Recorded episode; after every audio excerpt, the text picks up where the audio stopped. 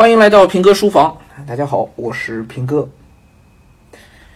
前两天说到这个传统礼教的话题啊，我就想到我以前读过的一本书，啊，叫《逃避自由》，啊，一个德国人写的。什么叫逃避自由呢？啊，这书里头讲的是，可以算哲学层面，也可以算是个人心理层面的一些个分析。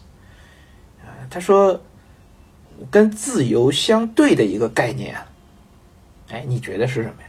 跟自由相对的概念，那我们都觉得啊，被束缚、受约束，这个词儿可能是跟自由相对应的。其实作者告诉我们不是，他说跟自由相对的一个词儿啊是安全感。什么意思呢？嗯，人要走出自己觉得舒适的、觉得安全的那个范围，你才能够获得真正意义上的自由。所谓的自由，的确，它就是不去受到那些外力的让你不满意的、违背你意志的那些个约束。而所谓违背你意志的这种约束呢，不一定是有人强加给你的，也包括自然给你的，也包括客观的一些个条件给你的啊。你要走出那个环境呢，其实对你来说就意味着一种不安全，或者是一种潜在的风险啊，潜在的一种不安全。所有的探险、冒险，那都是一个追求自由的行为嘛。那那个追求自由，就意味着你要踏出舒适区，你要面对不安全感。所以，一个人在建立安全感的那个过程呢，其实就是不断的去与周围的事物、与周围的世界、与周围的人去达成妥协，去让渡自己的自由的那个过程。所以，越安全的人呢，其实越不自由；越自由的人呢，他那个安全感呢，恐怕就越难稳定的获取。仔细想想，这个话应该还是很有道理的吧？啊。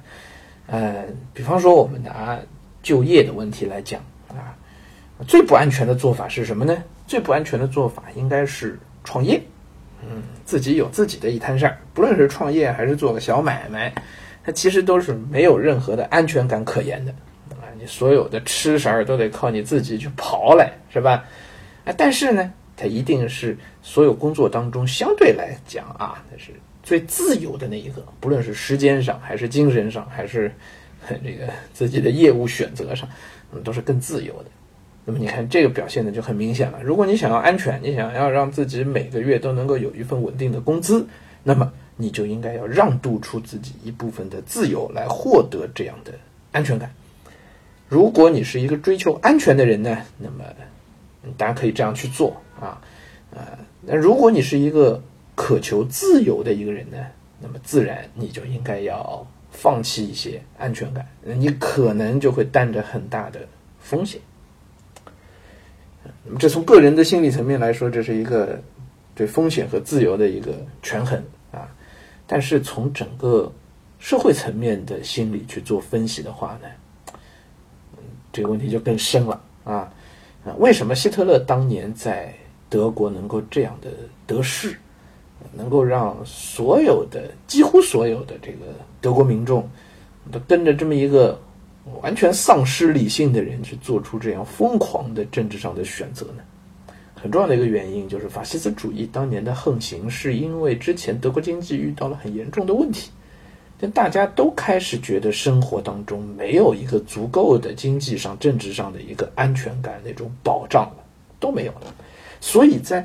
几乎所有人都觉得我失去了足够的安全感的时候，大家都愿意用一定的自由来交换那个安全感。我愿意把自己的自由让渡出去，你给我一点安全感吧。而这个时候呢，希特勒就上台了。啊，理性的政治家是不可能给出他这样的一个预期的。可是。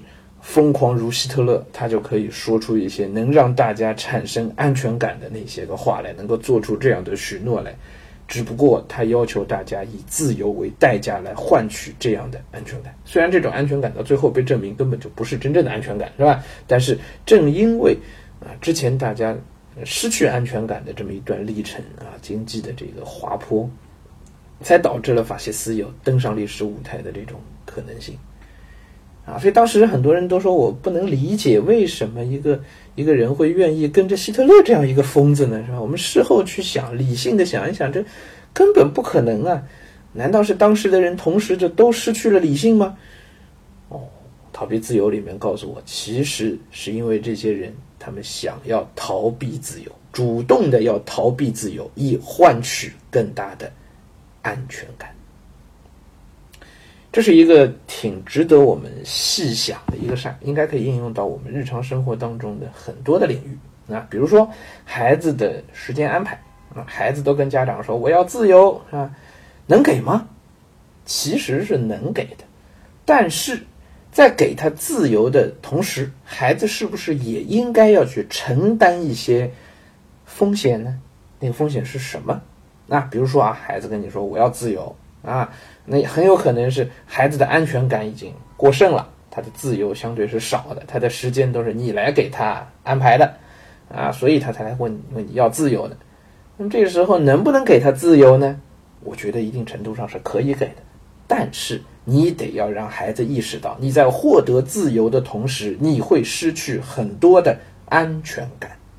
那个安全感未见得是经济物质生活上的。那也可以啊，这家长自己可以去设计一下，怎么样让他失去一些生活物质上的安全感，来换取他的自由。也可能是需要他去承担一些风险，承担一些责任。比如说，你要自由，没问题，啊，这半个学期放你，你爱玩玩，你爱读什么书不管。可是。我要给你建立那个不安全感，就是如果你最后的期末考试或者期中考试，你的这考分没有达到要求，那个要求不一定是家长设置的，那个要求可以是跟他自己去比较，对吧？啊，如果他比之前出现了比较大的滑坡，那么这时候该做的是什么呢？不是直接收回他的自由，也许是让他为那个安全感来买单。